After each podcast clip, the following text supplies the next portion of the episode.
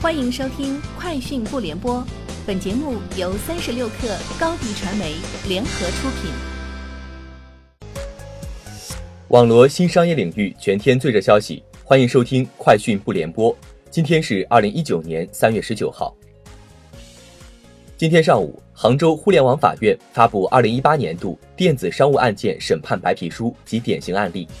杭州互联网法院特别点名了天猫国际、全球购、网易考拉。小红书等专门从事进口产品销售的平台，称通过上述平台购买进口产品引发的纠纷案件增长较快，跨境电商纠纷已成为电子商务案件的新增长点。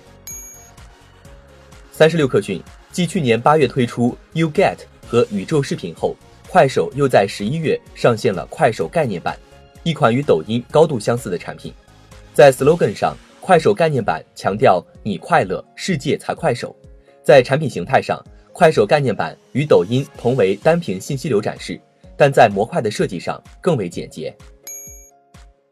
三十六氪讯，交通运输部发布关于《交通运输新业态用户资金管理办法》征求意见稿公开征求意见的通知。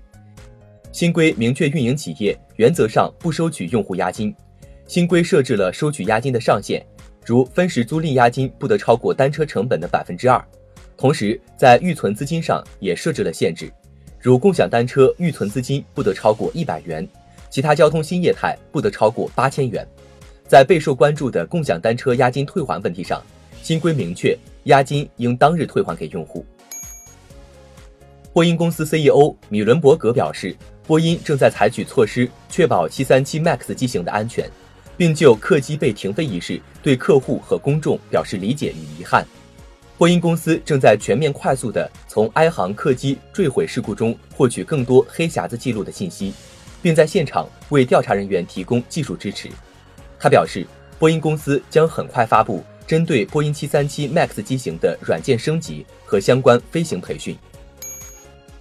对于基石资本董事长张维昨日发文提出中国没有任何一家新能源造车企业值得投资的言论，小鹏汽车董事长何小鹏回应称。无论吉利、长城还是特斯拉等，都值得钦佩。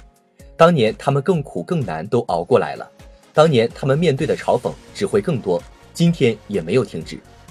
今天新造车企业只是在重复他们当年的故事。今天、未来，小鹏等的困难和挑战只是成长路上的一个坑罢了，总是要往前的。三十六氪讯，字节跳动正在搭建直播大中台。字节跳动目前的直播业务主要依托于抖音、西瓜视频和火山小视频三个短视频产品展开，而眼下三个产品的直播技术和运营团队将被抽出合并，组成一个新的直播业务中台，支撑字节跳动旗下的所有直播业务。字节跳动官方未对直播中台一事做出直接回应，但表示直播是产品中的一个模块，我们一直在不断进行优化调整。三十六氪讯。数名消息人士证实，作为公司历史上第三次组织架构调整的后续动作之一，二零一八年十二月内部员工大会后，腾讯开始裁撤一批中层干部。腾讯中干主要包括助理总经理、副总经理、总经理级别，有时一些副总裁也被认为在中干范围内。整个腾讯大概有两百多名中干，此轮调整比例约为百分之十。有战略发展部的腾讯员工认为。实际甚至超过了这个比例。截至发稿，腾讯并未对此作出回复。以上就是今天节目的全部内容，明天见。欢迎加入三十六氪官方社群，添加微信 hello 三十六氪 h e l l o 三六 k 二，获取独家商业资讯，听大咖讲风口，聊创业，和上万客友一起交流学习。高迪传媒，我们制造影响力。商务合作，请关注公众号“高迪传媒”。